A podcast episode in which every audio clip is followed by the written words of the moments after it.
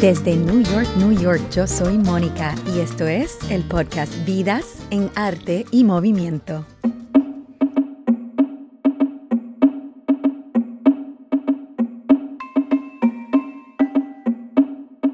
Welcome back to another episode of Vidas en Arte y Movimiento. This is episode 40. I was thinking that a great part of doing a podcast for me is not just the actual conversation with the person that I've managed to catch up with for that particular episode, but the entire process that goes into it from the moment that I'm planning it, uh, allotting the time for it, the ride in the car by train or by subway, the new places that I'm discovering on my walk to meet with that person. And most of all, for me, it's about making connections along the way. So, on this particular day that I met up with my current guest, the sun was shining and the temperature was a perfect 72 degrees. I walked along the waterfront at the Battery Park Esplanade down near the World Trade Center and watched the ferries on the Hudson make their way to Jersey and back. I talked to Kathy, who was tuning a colorful piano that's part of Sing for Hope, a street piano exhibit throughout the city. And I went up those modern elevators at Brookfield Plaza, the ones with no buttons that really had me feeling old y bien jíbara. Um, but I did reflect on what was going on around the world um, along the way. And even after, I was reflecting on my current situation, the reasons that brought me here back to New York, the upcoming return to Puerto Rico, and all kinds of thoughts and news crossing paths in my brain. So when my guest, King Phojanakong, told me to meet him at ICE, you know that my mind raced to the current situation with the immigrants' children at the border and reminded me of how, as recent as five weeks ago, my American citizenship was put into question by the New Jersey State Department. Shit that I never expected to have an issue with before. So I went to ICE, which really stood for Institute of Culinary Education. Phew.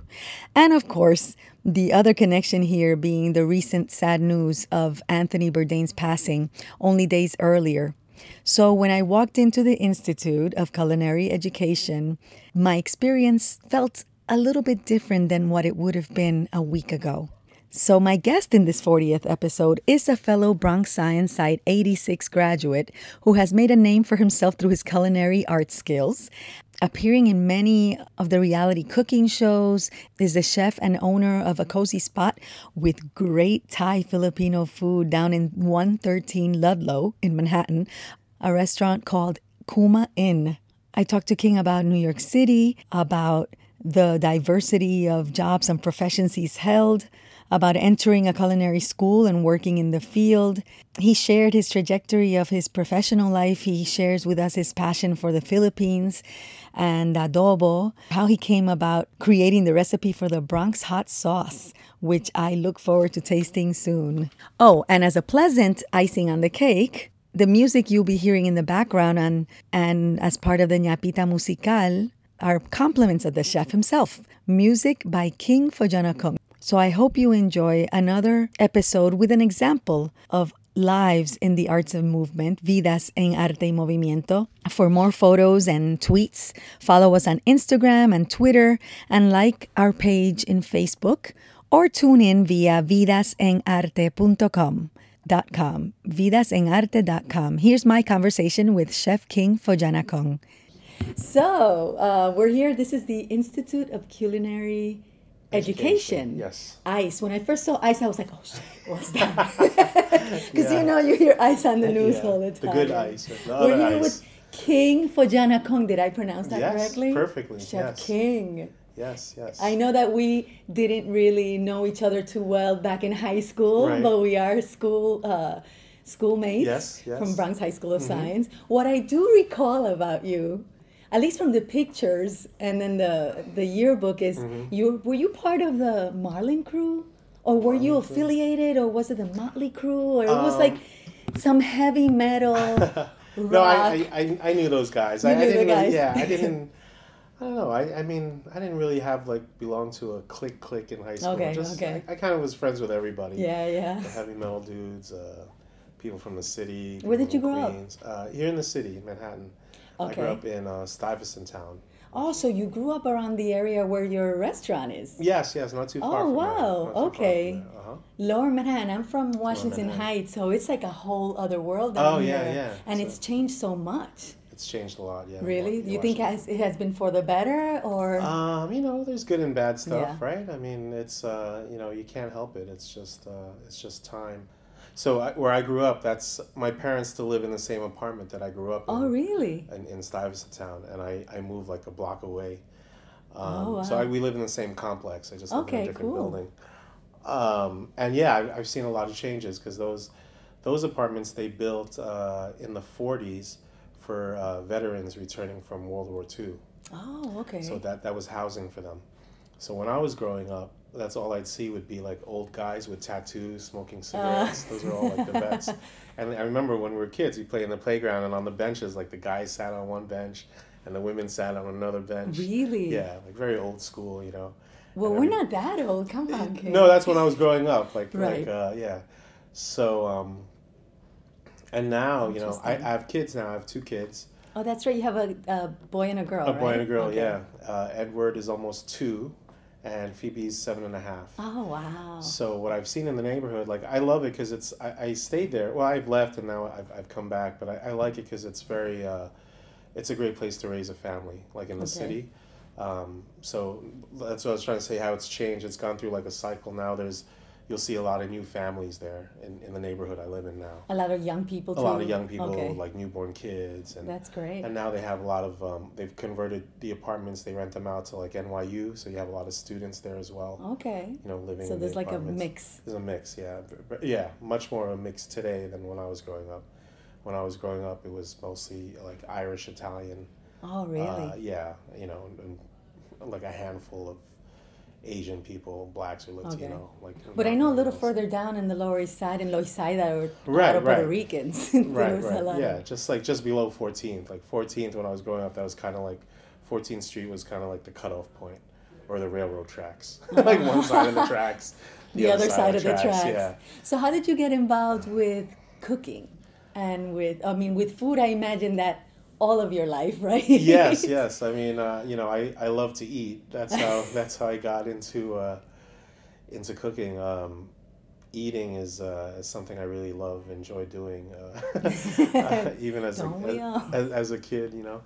But yeah, I mean, right? I, I guess a lot of people do today, but I, I mean, I'm still surprised there's people who just eat because they have to. I mean, you know. Oh yeah, who don't like really that. enjoy. Yeah. there are people like that. you know definitely. but of, of course i mean the times have changed now it's very uh, everybody's a foodie you know it's right. like, no, and it's turned into a whole industry. a whole industry a whole like social uh, i don't know movement or following and it's like now it's like cool to be a chef like when i when i Oh right. when when i went to culinary school um, so i told my parents because i switched careers so after science Mm-hmm. uh, i went to suny purchase i was actually a music major Oh really? yeah i got into music first um, Oh, Any particular instrument? uh, flute guitar and uh, composition Wow. So I was doing that at um Flute and guitar completely different. yeah. yeah. Um, so uh, yeah, I got into that at uh doing that after science. Well, while I was in science and before science, I was in music. But uh, you know, when I left science, I know most people followed a different path. I did the did the music thing, which was uh, which was different. I remember at SUNY Purchase back then, I had to submit I had to submit a cassette tape. A of, cassette. like, yeah, oh my cassette, god. like, you know, Any young people listening to this are like, Yeah, what is that? cassette, right? So I had to send in a cassette with my uh, application of uh, you know the music I've I've uh, I'm composed and performed, and so I got accepted. I went to purchase. It was it was great. I, I enjoyed it, um, but like halfway through, uh, I really missed the city, and I missed Hmm. the energy from the city. Purchase is not that far. It's only like Upper Westchester.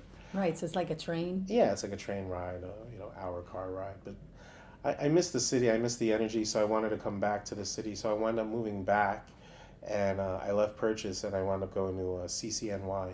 Oh, okay. Up, um, you know, City College? City College, yeah, near Washington yeah. Heights. Yeah, Hamilton there. Heights. Hamilton they call it now. Right, yeah, exactly. Yeah. right, right, right. Uh, so I went there, and um, I was a. I finished there with a psychology and archaeology. Uh, degree. wow. and then I I started. never doing, expected you would say that. wow. Okay. I started doing uh, digs. I did archaeological digs Oh, here in? Manhattan, yeah, in the city. I worked on a few digs, and I really enjoyed that for a while. And um, what did I do? I got a job. Uh, so the big turning point was I got a job offering to move to Washington D.C. Okay. to work at uh, Howard University because Wow. we just um, we uncovered. Uh, the, I forgot what year this was. This is probably in the '90s, uh, early '90s Okay. um, downtown where the federal courthouse houses are now, Mhm. downtown near Chinatown. They were when they were breaking ground to put the courthouses there. They found skeletal remains. Oh wow. So once the construction site finds remains, they notify the police, and the police notifies an archaeological expert. And at the time, that expert was my um, instructor, was my professor. Okay.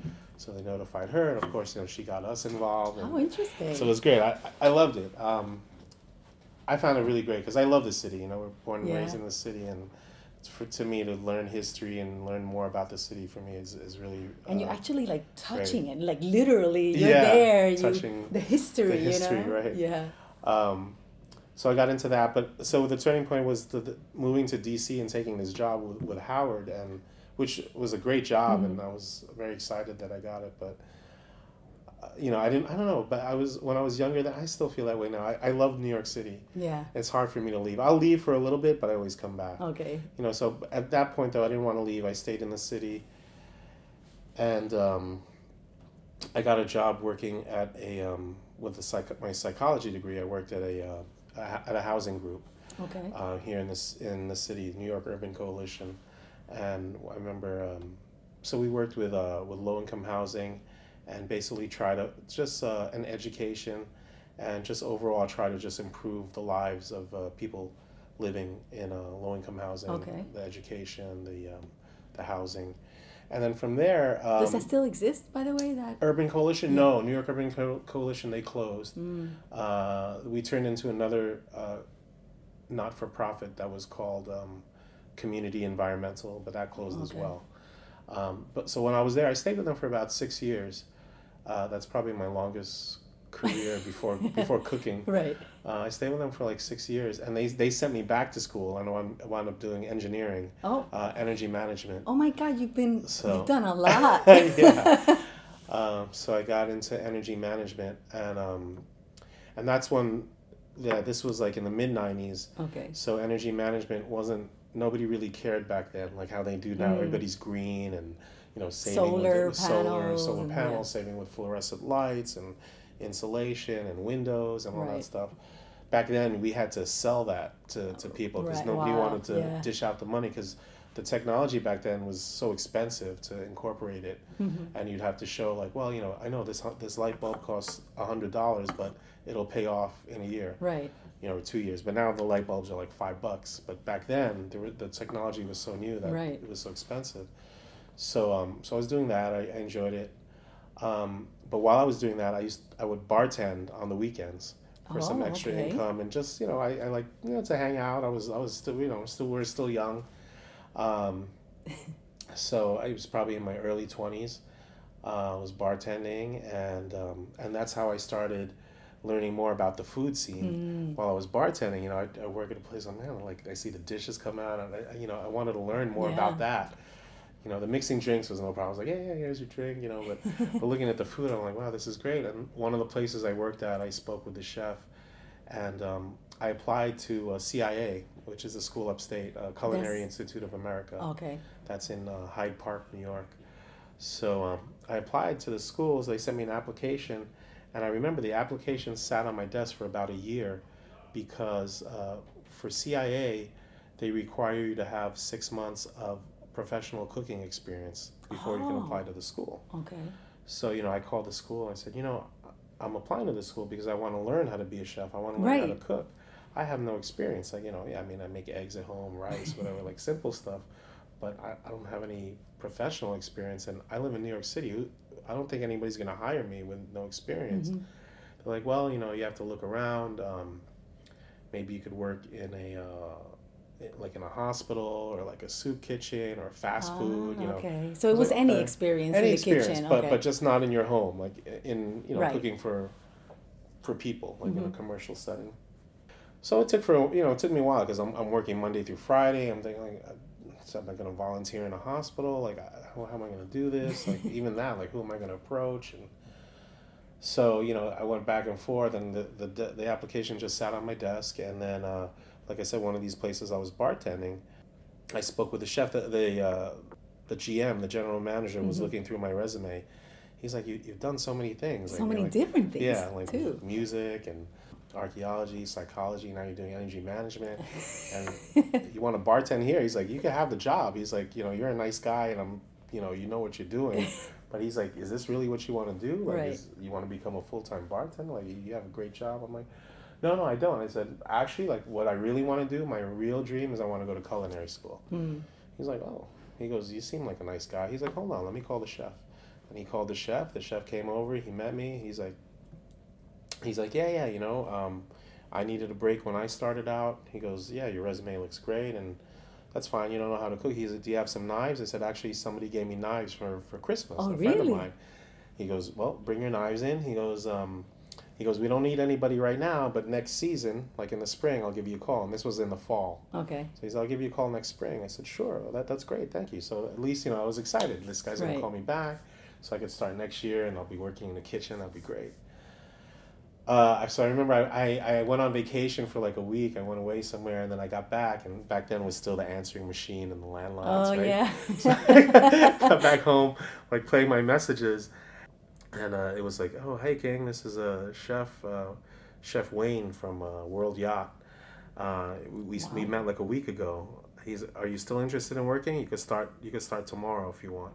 oh wow. Yeah. So it was like this. So I, I called him back. I'm like, yeah, yeah, I, I want to work. He's like, great, bring your knives in, and we'll see you. Uh, at, at the restaurant, you know, so um, and that's how it started. I, I worked there, and I fell in love with it immediately. I had no idea what I was doing, but um, these guys, uh, Wayne uh, was very nice, and uh, and the rest of the staff. Uh, World Yacht, they're they're still around Oh, I today. was gonna ask. They're um, it's a cruise. It's a like five cruise ships that are uh, they're docked right next to the Circle Line on the west side, like in Oh, okay. the forties on the west side. So what they do is they do like um, music, dinner, dancing, and, And they, go, around, around- Manhattan. oh, how awesome, Stop at like you know Statue of Liberty, Brooklyn Bridge. Everybody takes Nice. photos. There's dinner, dancing, music. So it was great. Uh, I yeah, I loved it. So you so after that you had enough experience to be able to then. so after that, I, I applied to to CIA. And, Okay. um, By the way, I need to ask. Pause here. What what's up with the knives?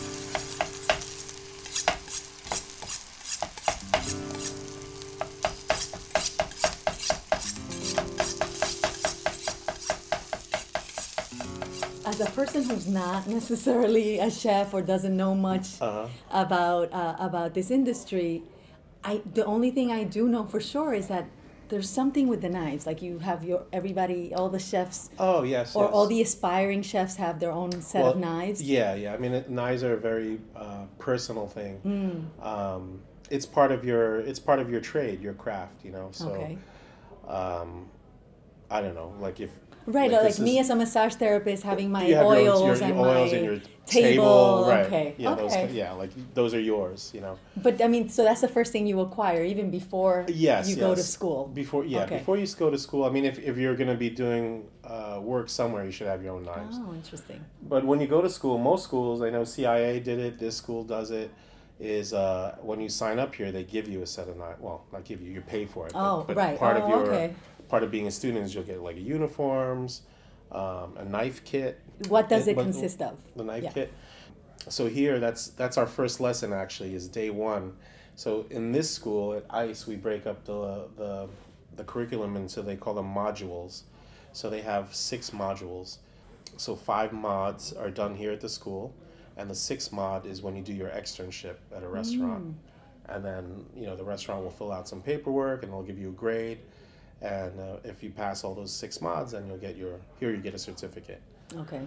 Um, so day one, mod one, day one is uh, it's basically just like an introduction to the kitchen, like showing everybody equipment. Because for a lot of the students that come here, this, like I said, this school doesn't require um, prior kitchen experience. Right. So a lot of students stepping in here have no idea what they're stepping into. So Okay. that day one is showing them around the kitchen, like you know how to control the the ovens, the stoves, how the the pot washing sink works, uh, what to say, like if you're holding your knife, if you're holding something hot, like you always tell somebody hot behind you or sharp behind you, Ah, so okay. somebody doesn't turn around and, like Right. walk into your knife or bump into your pot of hot water.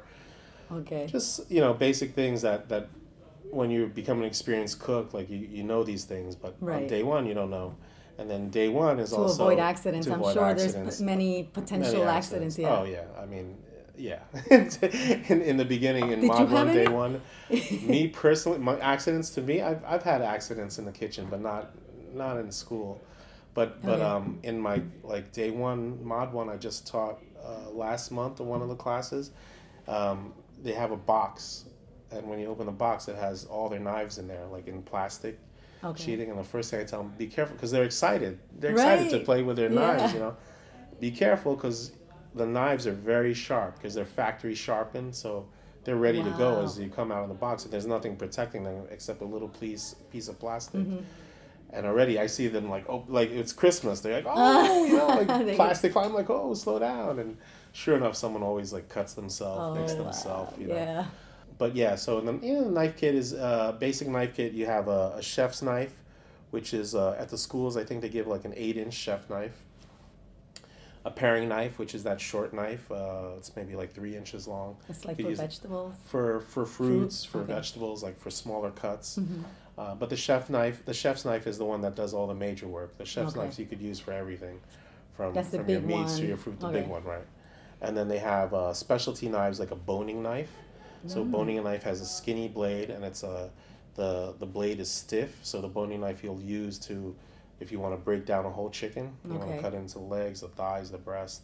So you use the boning knife. Okay. Uh, then they have a fillet knife, which looks like the boning knife, but the blade is flexible. So with a with a fillet knife, that's what you use to take a fish off its bone. Mm. So you want it flexible, so you could you could go down the fish, and then against you hear it, you'll hear it scraping against the bones of the And a fish, clean and a clean cut, and you go right through. So that, those are the basic things: uh, fillet knife, boning knife, chef knife, paring knife, um, and a and a steel, which is what you use to hone your knife, to sharpen your knife Oh, okay. a steel, and then also they get um, a stone, a sharpening stone, because you, you sharpen your knife on the stone, Right. and then you just finally hone it on the steel. Oh, okay. Yeah. Oh, that's So interesting. so so you get those are the main things, but they get other things. They get like a scale, you a measuring cup, I think. Um, they even get a little uh, a little three D. Um, photos of, of the cuts because like we, we asked them to cut a julienne which is like a Mm. matchstick cut or we tell them small dice medium dice large a dice 3D photo. so it's like a 3D. Um, it's not even a photo. It's an actual uh, like a model. It's Oh, a 3D. So like, okay. it's like a plastic potato that's cut with Oh, large dice, and little one, medium dice. So if they Oh, want, this they is could, now. Was it like that before no, when no, you I, were at no, I didn't have that. No, the chef would just say, you know, cut me a large dice, and in the book it will show it will show you like large Oh, dice okay. is like half an inch, you know, Okay. um, half an inch cube all around.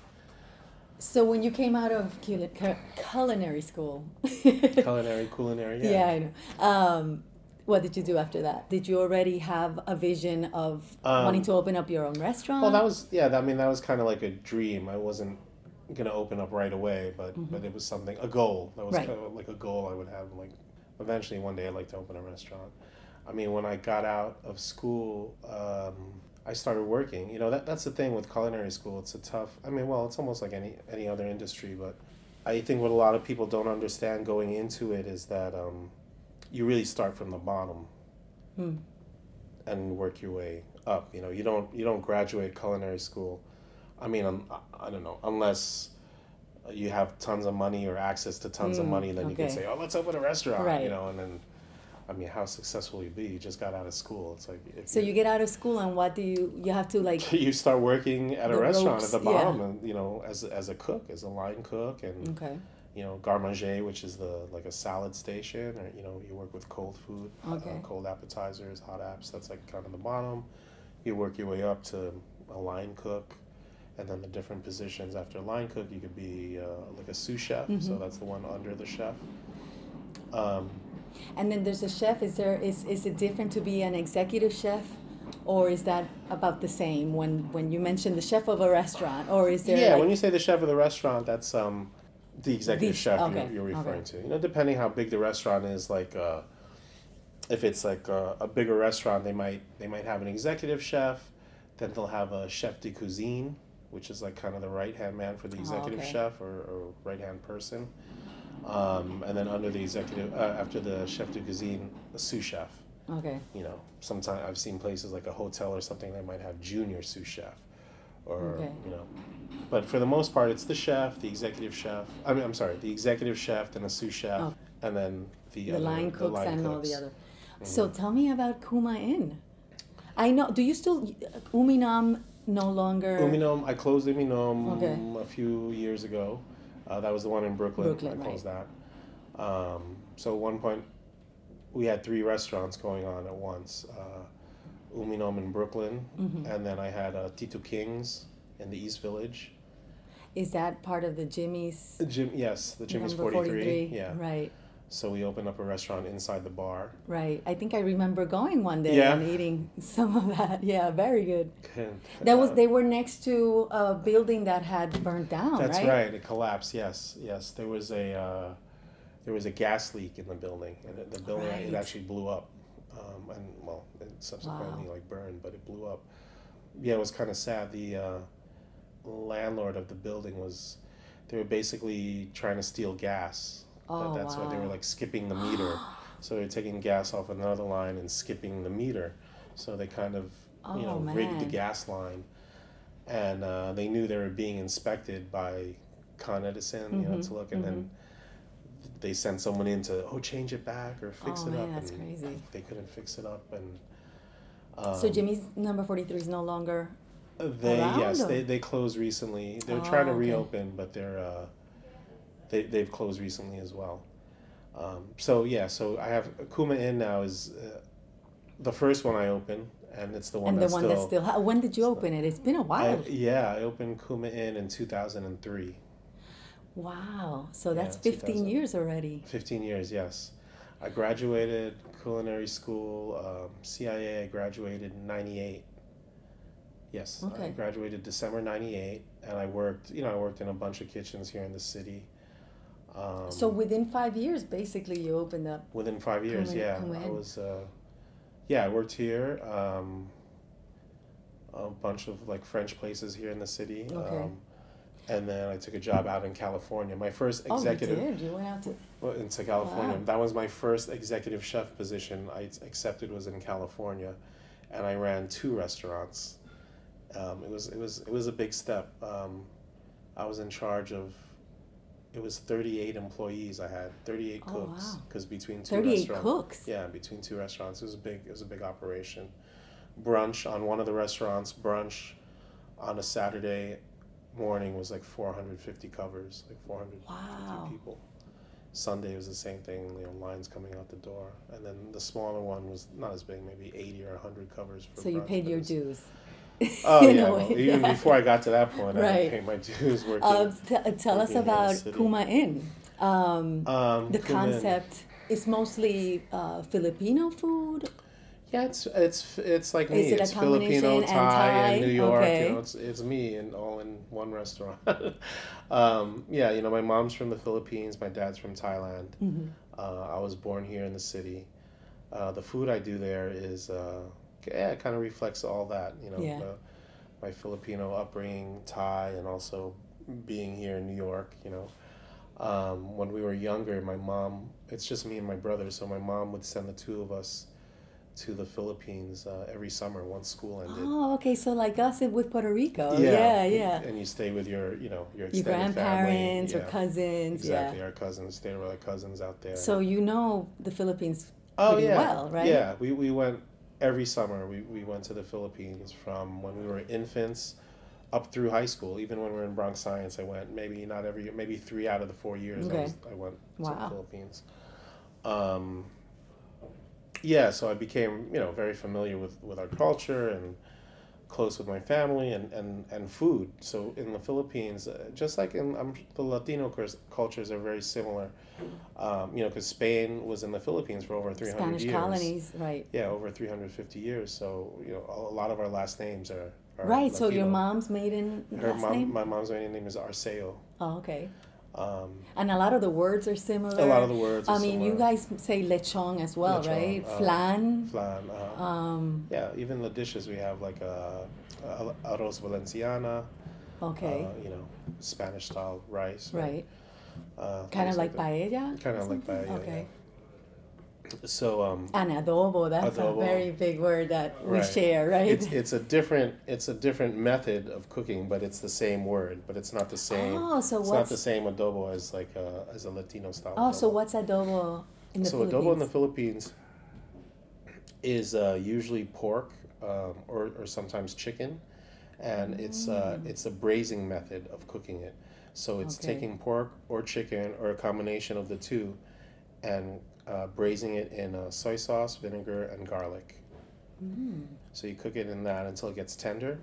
Um, then you take the meat out of that, and before you eat it, you sear the meat. You pan fry the meat Oh, okay. and then the the braising liquid that it's cooked in, you reduce that down and put the meat back into that sauce. so the adobo doesn't refer to the seasoning the No, way that yeah, right. uh, we would say. Oh, right how It, interesting. refer, okay. it refers to the cooking method, okay. and, and not always soy sauce. It's it's always it's vinegar, garlic, and either salt or so, or soy sauce, depending on what island Oh, you're from in the Philippines. Because you have to remember, the Philippines is composed of over seven thousand islands. Not seven thousand, but but Seven not thousand? Seven thousand, but not all inhabited. But there's seven thousand islands in the Philippines. Um, so, So it's an archipelago, basically. yes, Right. exactly. And and adobo was was really also a means. Um, I was just telling someone this last night because they came to the restaurant. Uh, adobo started off as as a, a means of uh, preservation. Um, because you know back, Right. back in back in the day there was no refrigeration right. and and they would travel on ships from island to island and in order to have something to eat they would make this adobo Mm-hmm. uh, usually with pork so when they take the pork and they simmer it with uh, vinegar um, garlic and salt the vinegar the acid in the vinegar uh, it keeps it. it right, Right. it preserves it because nothing can grow in that because the acidity level is so high Right. so nothing will grow in that and and you know when you cook pork it has a lot of fat so the fat Mm-hmm. comes to the top and then when it gets cooled down it, it's like a layer it's like a layer of fat on top so that's also another layer of protection so that's Mm. on top of of the pork and the liquid is the layer of fat now when you want to eat you'll take some of the layer of fat and put that in a hot pan and then take the pork and then sear the pork in that hot pan Oh. Wow, and take that liquid and put it in there and then you have adobo interesting. so when we used to take road trips, that was always in the back of the car would be Uh-huh. a pot of chicken adobo Wow. because you don't even have to refrigerate; it would never go bad because of all the the stuff in there, and it tastes so good. Actually, the longer it sits there, like adobo is always better the next day because Yeah, everything right. kind of like marinates in there, you know. Mm. So going to the Philippines a lot helped me, um, I guess, appreciate the culture and, and food is such a big part of life over there, where Mm-hmm. um, you'll have like a lechon, you'll have it for celebrations, for birthdays, Right. for any type of celebration. Even when someone passes away, when someone when someone dies at the wake, it's not uncommon to have they'll have be music at the wake and there'll Right. be food like a whole big spread of food. It's like a It's- celebration it's like of a that person's celebration life. of the, exactly. You know, which is a little different from how they do it here. Yeah. but- Right. But back then, back there, it's like so we have food. There's food everywhere. You know, um, we're Catholic. You know, ninety eight percent Catholic. So I grew up Right. Catholic. Um, Sunday after church is is just a big, A big time feast, to right? feast to get Yeah. together, and and. I mean, my family's small. It's just me and my brother. But my mom came from a family of eight siblings. Oh wow! So you You have a lot of cousins. So a lot, a lot of cousins. Are so most of them still over there? most of them were still over there. Yeah. So, and we grew up when when I spent my summers there. It was all of us, and we're all boys. So it was eight Oh, boys. wow. So we had our own little table to eat. You know, the adults had their table. Right. So every well, actually, every meal was almost a production because you're feeding eight boys and the adults. So, So you're fluent in Tagalog, is that? Tagalog, uh, Right. yeah, yeah, uh, pretty much, Yeah? yeah. Um, Have you ever been to Thailand? I have. I've been to Thailand, not as often as the Philippines, but maybe Okay. six, seven times I've been to Thailand. Oh, that's a lot. But yeah, but not like you know almost every year with the Philippines growing up. Right. Um, you know, my mom's closer to her side of the family than, than my dad. no, and usually our You- mom's you- side, yeah. yeah. for some reason. yeah, but but no, I've I've, I've been there as well. Um, yeah, so so food was a big thing, and, and that's also that got me into the food thing as well. Like oh, Mhm. I'd hang out in the kitchen and watch watch everybody cook, and um, and like I said, it's just a part of uh, part of life. Do you know? have like a favorite dish? Or and the other question I have for you is is there a particular ingredient that you think is a must in every kitchen or at least in your kitchen? Sure. Um, yeah, I mean, uh, I don't know if I have one favorite dish, but Mm. I'm sure it's several, right? Yeah, I mean adobo. I, I love adobo. So I grew up eating that. You know, my mom. Uh, that's something she would make. That's I guess like my comfort food. You know, that's Mm. something my mom would make at least once a week, and we lived in the apartment building, so we lived on the eleventh floor. So when the elevator door opens, you could smell Oh, like that the vinegar, the soy, the garlic. I'm like, Oh, man, we're having man. adobo tonight. yeah. Yes. yeah. So I really looked forward to that. I really like the adobo. Um, in terms of ingredients, I mean, um, I guess like if you want to properly stock uh, Filipino kitchen, uh, you know, you want to have you want to have uh, vinegar.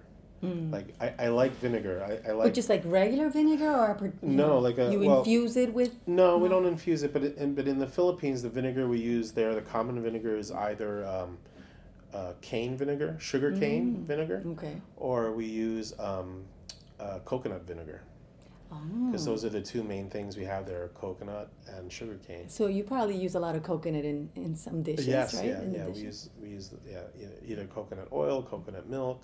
Okay. Uh, yeah, we use you know we use everything from that coconut that we can. That's Thai too, though, right? and Thai Because cuisine as well. yeah. Yeah. I Oh, mean, they man, I even use the that food. coconut shell after you take out what you could eat. Then they'll use the shell, and they use that to um, they use it to kind of like polish the floors. What do you mean, the shell? Yeah, the coconut shell, like um, yeah, it, it works on on the floors, and and I remember as a kid, you would you would see them use the shell. So you use everything that you know that you can, especially in that part of the world, and I'm sure in Puerto Rico it's the same thing. You Well, I, but I never heard of the coconut shell, but maybe. yeah, they use the coconut shell. I remember that to clean up. Uh, to yeah, kind of it kind of like polishes the floor.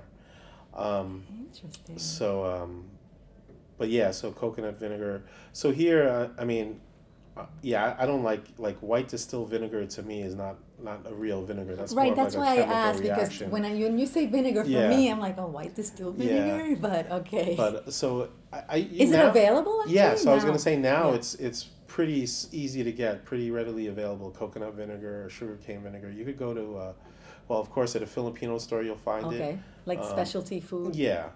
Um, Asian market, you might find it. And if I don't get those, I like to use uh, rice vinegar. Oh, okay. Rice vinegar Okay. is good too. Um, so yeah, and, and I like the use of, uh, of acid of vinegar in dishes because I, I, I, I find that it creates a, a good balance. You know, Mm. so you don't have things that are are too sweet or too salty, but it's nice to balance it with some acid. Doesn't doesn't mean like vinegar. You could balance it with lemon or lime, some type Right. of, of acid to find a nice balance in the dish. And I think that's why a lot of people are attracted to um, to Asian food, like Thai food, Filipino food, Mhm. because it's always trying to find a, a perfect balance in the dish, where you have a little bit of salty, a little bit of sour, a little bit of sweet, Mm. a little bit of spicy, a little bit of acid, and when you put that in your mouth, it like you know does like a little dance in your mouth. Oh man, so your so your restaurant. I need to ask. Your restaurant's open every night. We're open every night. That's yeah. really good to know. yeah, we're open every night. Um, And it's usually for dinner, not for. It's dinner only. Yes. Oh, okay, Uh, you know, okay. for special events, we'll do something for uh, for lunch. Actually, another a science classmate of ours. Um, I don't know if you remember him, uh, Danny uh, Danny Fisher. He oh, was his name for sure Okay. rings a bell. He was one of our classmates. I just saw him about a week ago, and he's gonna. Um, he uh, he works with a um, like a team building company. Oh Like, yeah. Yeah, and uh, so they work with CEOs of, of Fortune 500 companies, and they're going to do some type of um, exercise here in Manhattan in a couple of weeks, and they want to have they're going to they're to do the lunch at my restaurant. so Oh, gonna especially awesome! So you'll open for Yeah. special events Yeah. like that. Mhm. Okay. Oh, So- that's good to know. Yeah, so we'll do a special menu for that, and um, So it's, it's nice. It's- excellent, yeah. and I, you know, And- and, you uh, know that it's a, a great place. I love eating there. Um, You're this big celebrity chef now, no, though. no, no.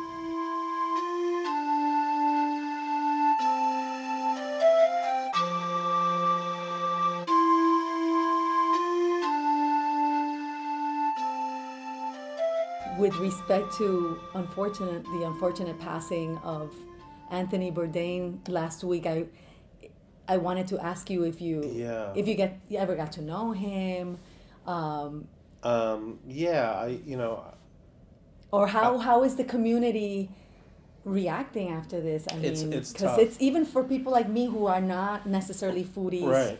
or in the industry or even watched him all the time. It's still like every day since I've learned of that. It's it's really it's hard. tough. Yeah, it's sad. It's it's heartbreaking. It's um, yeah. We, we were talking about. It. I I found out I was on the way here to school, uh, and I, I was reading it on my feed in the morning. Uh, it came out. I was reading a post, and uh, you know I couldn't believe it. Um, but I was talking to someone here, one of my colleagues, and I was saying when I went to culinary school, uh, day one of orientation before we went to class, we they took us to like a um, to like a room where they had a bunch of tables and, and just to meet other people. Mhm. And part of the people we met were um, for for alcohol abuse, like um, just information about alcohol abuse, Mhm. drug abuse, and about um, depression. Um, and I think you need to have more of that. It needs to be more out in the So open. you're saying it's part of the like Uh, when I went to CIA, that was part of the orientation. how interesting. Yeah, which I thought was very good. But uh, you know, at least they talk about it. I, you know, most people don't talk about that Right. stuff, right? It's almost like you know brushing under the rug, or. Um, but I think that's one of the things because you know on the outside when you look at it, you think, oh, everybody's fine and dandy. Mm. he has the best dream job, or oh, he's a Right, celebrity traveling chef. all over the world, traveling, has every everything. day, right? Yeah. But you know, it's not always like that. I mean, uh, and not with just with this industry. I think it's Ev- everywhere absolutely. from from whatever you do and whoever you are, um, and it's just hard to to talk about it. I mean, uh, yeah, I, I, you know, one thing that that struck me. I, I haven't really spoken about this to, to anybody, but um, so when that happened, I it, it brought me back to a place. Um, I, I studied abroad. I, I lived in Germany uh, one year. I lived in Berlin. Oh, wow. Um, when uh, actually I was there when the wall came down. So I was Oh, there wow. in, in uh, '89. I was an exchange student. Um, and the day before I left for Germany, I got a phone call from one of my best friends' girlfriend, and she said, you know, King, can you go to the hospital? So and so is in the hospital. He's in the ER. He just tried to kill himself. And this is, you know, this, this is a good friend of mine. This is my, one of my best friends. Um, And you were young. You must have been young. 20, I was, I was 21. 20, 21, exactly. Right. I was 21, right? Uh, and I remember I went, uh, the hospital's closed now, but it was the hospital downtown in the, in the village. Um, yeah, I, I didn't sleep at all that night. Like, I, I, I barely packed. Like, I threw all my stuff in the luggage. I was on Mhm. the plane the next day. Oh, so you actually returned to. No, no. to This is this is the night before I left for Berlin. Oh, okay. Yeah, the night before I left, I was I was at home like packing, and then I got the call from from this girl who uh, she broke up with him, and this is how this all started. Mhm. She broke up with him, and, and she didn't want to be there, and she's she calls me up. Oh, you better go. He's in the ER. And um, yeah, it's tough. You know, it was, it was tough. I, I was able to see him. Um, he's okay now. I mean, Oh, I'm, yeah? I'm, I'm glad. Yeah, I'm glad it didn't. He wasn't. It, yeah, there wasn't enough. Like they pumped his stomach. He took some pills. Okay. And So He he's he's around. he's around. Oh, yeah, yeah, he's around. He's he's you know he's married, has a family now. He's okay. Very good. But um, but it was tough back then. We're young. You know, we were twenty. Yeah, twenty one. Um. I just remember it was a tough time. So that, that that brought me back to that, and I got on the plane. That's all I was thinking about. Like, I didn't sleep that night. I was in the hospital the whole night. Got on the plane, and I'm you know I'm moving to Germany. To this new place. Yeah, new place. I, I can't speak the language. I have no idea what's going on. Didn't know anybody, um, any of the exchange students. Uh, yeah, it was That's tough. rough. That's rough. I have a, uh, unfortunately, the person I knew, and it was also in college because Yeah. I went to Hunter, and I lived in the dorms on 25th and First. I don't Oh, know, yeah. they're still there. Um, but there was a a young guy who became my friend, and he had just arrived from Puerto Rico, so he was an exchange student from Puerto Rico at Hunter. And I was a little older, and I was like almost like his older sister, Yeah. and he would, you know, confide in me when he he had a girlfriend, and he was so in love with her. She broke up with him. Same story. I remember like inviting him to pizza, or like across the street from Hunter one Yeah. day, and just trying to like give him some advice. Here I am. I'm like 21 Yeah. because it was about the same age as Yeah. you when that happened. And he he he was like i know he hadn't taken care of himself. You know he he hadn't ch- changed his clothes in days you know. He wasn't looking well. Unfortunately i was traveling to puerto rico like a day or two later after that. And then i get a call in puerto rico a few days later saying that he had jumped out the window and actually he was on suicide watch in Oh, the dorms was. and they had closed up the you know the access to the roof and Uh-huh. his mother was there staying with him but the bathrooms were outside of the room Yeah. you know the dorm room the dorm rooms were separate right. each person had their own room and for one second his mother went to the bathroom left him in the room by himself he jumped out the window but unfortunately it was or for, i don't know not that it was fortunate or unfortunate but it wasn't right away i mean he ended up in the hospital for several days and he had broken like um, he was all messed up yeah. Yeah. bones and then like a few days after that in the hospital he that ended up dying of a heart attack as a result of the fall Yeah. but yeah no it's Yeah. It's, it's unfortunate because even back then it was less talked about and at least now right. it's, It's, more a little bit out more. Yeah. I'm, I'm right. I mean, with this, But, you know, um, and the other the other week, what was it? It was the desi- a few days right? before Kate Spade. It was just like three days before that. um, Yeah. And then what I understand is that they say people see this and they think it's okay. like a copycat thing, yeah. Um, Um, but, but- anyway, I mean, it's good to mention it. We are in the, we're talking about food and we're talking about something that that he definitely brought to light. Yeah, Actually, yeah. one of the things that stand out for me most of all the work that he's done, particularly last year, was the feature that he did in Puerto Rico. I don't know if you got to see that. I saw part of it. Yeah. um, because he had filmed it right before, Uh-huh. like a few months before the hurricane, but he was still in edit. He was still editing, Yeah. and he still hadn't brought it on air. So then, when he finally, um, when it was finally uh, Released. released, it was like a month after the hurricane, so, and yeah. it and it was excellent. I mean, it covered everything Yeah.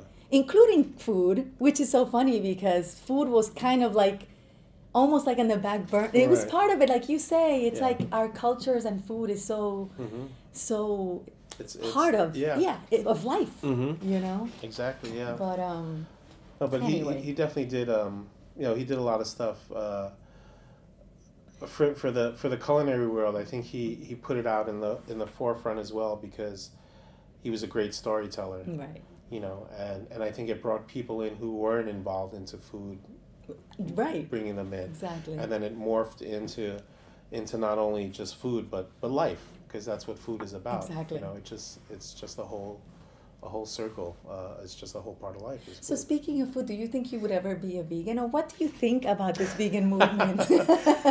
Oh, I you know I I, I mean unless it's like a, a religious thing you grew up with, I, I don't really, I don't know, I don't really believe it. I I, think it's. Uh, I don't know. I, mean, No, I, can I imagine don't- I that don't wanna- don't Do you have actually? Do you have um, vegetarian or vegan options? Not really. Okay. No, we, no, we do, this we do, no, we do. No, no, we do. I, I just, I don't think I, just, could ever be a vegan, honestly. Even though Yeah. some dishes are amazing. And actually, yeah. do you in this school, um, in ICE, do you? Are there any classes that are?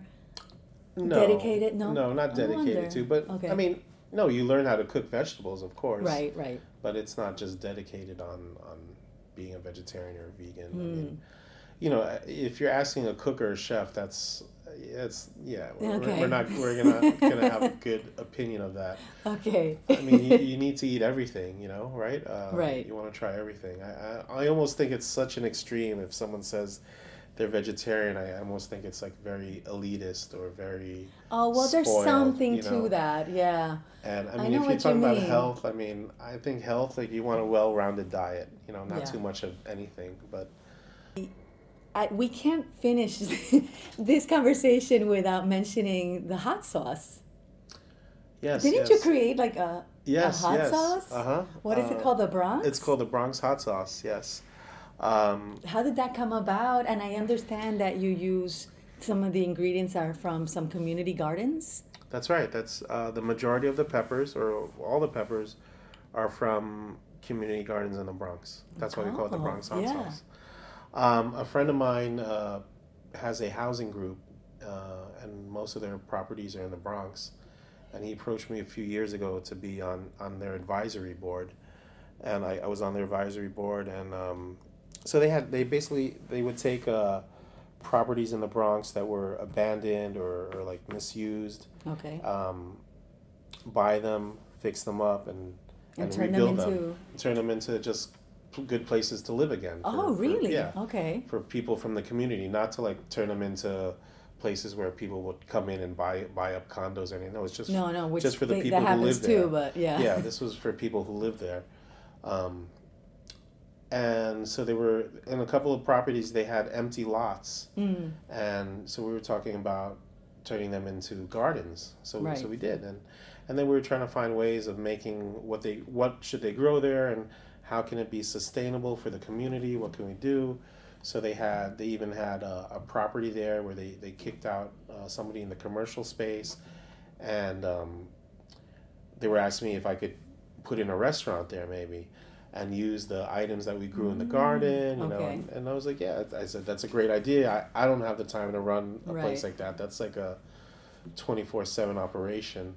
Um, and then we try to put bids out into the community to see who would do it. And the people were interested, but as I was going through the bids, nobody had the experience to do it. It, would, it would have been open for like three weeks and then like shut down, you know? So, um, so we're back to square one. What can we do with these gardens? And, um, you know, we're like, can we grow things and then sell them? Sure, but you know, we live in the Northeast where our growing season is only three or four months at the most. How much stuff can we grow and sell? And what we make twenty bucks, and then that's it for the Yeah. season, you know. Um, so then uh, we came up with uh, a hot sauce because we could grow peppers. And then, Year round? and- no, no, no, not No? year round, just Okay. for the three month growing season. Okay. But then once you bottle it, it, it oh, stays Oh, preserved. right. You don't need to refrigerate it. It won't go bad. So it has a long shelf life. So we said, yeah, let's let's do the hot sauce thing. So I came up with a recipe, and then the first year I think we got, I think we got about ten gardens to join us, eight to like a handful of gardens. Okay. So we gave them pepper seeds. They grew the peppers, and then we'd buy the peppers back from them at a premium, and I made the hot sauce using those peppers, serrano peppers. Now, this past growing season, I think we're up to uh, how many gardens do we have now? I think it's like thirty gardens, like twenty something gardens. Like a lot of the gardens in the Bronx are growing. So how many are there in us. total? Do you know? I don't, but Because- but we have about um, I think last Wow, year last year we then. harvested over two thousand pounds of peppers. Wow. So um so it's great. So every bottle of hot sauce that you buy, it it, it, It goes back the to the to the garden. Yeah. I Very mean, good. And where can we get that? Uh, you could buy it online at, at the Bronx Hot Sauce, uh, bronxhotsauce.com, Oh, okay. or um, you could go Whole Foods. Whole Foods Oh, carries really? it. Yeah. Oh, good. And there's like different um, Uh, intensity. So what is no. that called? I know that there's like. Um, It's called the Scoville scale Oh, for, for the peppers. Um, can you explain that briefly? So because my brothers are into hot sauce, okay. and they've explained, but I just it just doesn't. Sure. You know, I don't grasp it. Um, yeah, yeah. The, so the Scoville scale. Um, so they're peppers, uh, like a bell pepper. I don't. Bell Yeah. pepper is almost like a fruit, but uh, it's it's not really super uh, super spicy. Hardly. Hardly, yeah. So that would be on the low end of the scale. Okay, like a jalapeno. Uh, jalapeno is no. That would be going in the first one third of the scale. Mm, okay. And then on the other extreme, way on top, you have like a, a Scotch bonnet. I don't know if you know the Scotch Mm, bonnets. They're like a, they use them in the Caribbean also. Most like a Jamaican style pepper. Um, almost looks like a um, like a it's round, almost like a like a mini Oh, yeah, like yeah, pumpkin yeah. or something. Uh-huh. I know So exactly call what you mean. Scotch bonnet. Uh, ghost pepper is another one that's up there, where literally like if if I gave you a piece like this, your mouth would be on fire Wow. for a while. So um, So your so your the sauces are, are on what scale or like on oh, so yes, yes. Uh, the Bronx hot sauce is on the low low end of the scale. Okay. Um, not not super spicy. When I created the sauce, what I wanted to do is make a um, it's a condiment that you could put on on dishes anywhere from eggs to grilled food to your grilled vegetables or grilled fish or meat. Um, so like I was telling before, when I think of when I think of flavors, when I think of a dish, I'm always kind of trying to think of the balance on how this will be. So I when when you put it in your mouth, I don't want something that where you just taste a bunch of heat, like wow, it's spicy. So in, in this sauce I have, there's only six ingredients. There's nothing artificial. It's all natural. It's um, it's serrano peppers, uh, apple cider vinegar, um, onions, garlic, uh, sugar, and salt. okay. That's it. That's it. So um, when you combine those, but the way the the way I made the recipes, you'll not only get heat, but you get a little bit something sweet, something sour, something spicy. So it kind of all works well off each other. So so that's kind of on that scale. Um, but then I created one that has ghost pepper, uh, habaneros, ghost pepper, uh, tamarind, tamarindo, right, and and mango. Um, so that has also sweet, but really like hot, like Oh, burning your mouth hot. That sounds really good. I'm gonna go straight and go get grab that one. So we're uh, yeah, so we have that. Uh, we just released those. We're actually so what we're trying to do now is we're trying to expand this concept to other community gardens around the country. Nice. So, what other projects do you have coming up that you can share, or any any websites that um, any recommendations for the people to Oh, who are okay. interested in Um, I in know. Kuma I, Inn in the Bronx yeah, I, I guess hot sauce? I usually, you know what I do? For me, it's been easier lately now to just post uh, things. I, I put on my Instagram account okay. when I'm doing something, either on the stories or on the photos.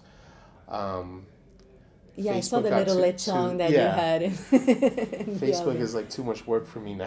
I just I like to put a photo, a couple of words. I know. and, I and- love that's it. Instagram. Um, so yeah, if you follow me on Facebook, that's uh, Kuma Inn underscore uminom. Okay. That's my thing, or my name. You could put in there; it'll probably come up. Um, our website is kumainn.com. Uh, the Bronx Hot Sauce is bronxhotsauce.com. Perfect. Uh, what am I working on now? Uh, so I'm teaching here in the school. You're busy. busy. uh, the restaurant at night. Tomorrow, this week's a busy week. Tomorrow, I'm doing a student demo here in the afternoon on Filipino food. Oh, nice. So um, I, I think it's open to the public also. I think they're selling tickets. But uh, so I'm doing a demo here tomorrow afternoon. Then tomorrow evening, I'm doing a hot sauce dinner at Kuma Inn. Oh, wow. So my hot sauce plus there's other three other hot sauce that are made locally, Okay. and I'm gonna take those hot sauces and pair them with my dishes at the restaurant. Ooh. And then we're gonna have cocktails with hot sauce, and I'm gonna make a dessert with a hot sauce. Oh, Man, That's too bad I'm not gonna be around. Sounds yeah. really good. Um, so I'm doing that. Uh, you know, and I, I do consulting uh, here and there. Um, this week, oh, we're also on. Um, we're on the show this week. Uh, it's called what's the name of the show? The Chew. Oh yeah. yeah. I'm on the show this week at the Chew. They they filmed here uh, a couple of weeks ago. We did. Uh, we gave four scholarship, four full scholarships away for the school. Um, and I was one of the judges. So Ah, if you cool. watch the Chew this week, then you'll see. Oh, I'm gonna have to watch it. Yeah, I'm, I'm judging. I I haven't seen. So, yet, do but- you have any? I always ask uh, my guests. Do you have any quote that lives with you or that you think about? In Spanish, we call it refrán. I, you know what I say like to say a lot. Uh, I, I always like to say it all begins with a seed. Mm. You know, I, I think about that when I make my uh, when I do the hot sauce, the peppers, the hot sauce. That it all really starts with just one little tiny seed, and I'll tell you, uh, I mean, for me, it, it was it's been very rewarding because um, you know lately as, as we get older, I, I like I like teaching. I, I love what I'm doing here teaching, and I love what I'm doing with the hot sauce because I see how it brings people together, just like we were talking about with food. If you have time, some other time when you come back, I, I'd like for you to come with me to one of the gardens. Oh, I would And- and love we to go to the to one of the gardens. Because you should see when we plant the seeds. It's cool, and then you see the people who are who are taking care of it because Mm-hmm. I don't I, I don't take care of it, but I go visit them. And a lot of gardens we have we have different people like different people from all walks of life taking care of the gardens. We have one garden uh, in the Bronx where it's uh, refugees from uh, Oh, from? Africa working there. Uh, we have another garden where um, they're uh, teenagers and they have a choice of either spending time in like a juvenile detention Mm. facility, like a home, Mm-hmm. or they could spend time working in this garden. Wow. You'd be amazed. I go back like we we we plant the peppers and the seeds. We come back, we harvest the peppers. I, I make sauce. I come back and bring the sauce Mhm. there. And, and we'll find things in the garden that I'll they'll harvest and I'll cook and we'll eat Oh, around love the it. table and That's they, beautiful. everybody's you know they're proud i'm proud of what, Mhm. what they're doing what we accomplished and really it's with with the seed right? and and a lot of these kids they finish their time in the program and they want to stay working in the garden volunteering their Mm. time after they've already done their 60 days or 90 days they say okay if i come back and just yeah please come back and That's great. you know so it's it's it's good like That uh, kind of reminds me of another quote. They tried to bury us, but they didn't know we were seeds, or something like that. oh okay yeah Thank you so much oh much, you're King. welcome you're welcome By the way, I wanted to ask you: Are you still doing music? Do you I do, still yes, take yes, time out I to do, compose yes. and really? I do. I do music. That's do you kind have my. anything, uh, anything like recorded that maybe you can share and we can Oh, add? Yeah, I could give you some. Uh, yeah, I could can send, it to you. Yeah, some background music. good. I do. Oh, have- I look forward. That's yeah. a whole different That's a whole other- Chef King. we, we could talk about yeah, Thank music another much. time. Sure, sure. Thanks again, King, and thank you, the listeners of Vidas en Arte y Movimiento, for tuning in. Ironically, as I was editing this, I made myself a veggie burger, but believe me, I would have preferred a chicken adobo anytime. So if you're in Manhattan, check out Kuma Inn and try the Bronx hot sauce. In this episode, we have a ñapita musical for your enjoyment by King and DJ Nam Song with Kuma 2. Enjoy the electronic music y nos escucharemos pronto.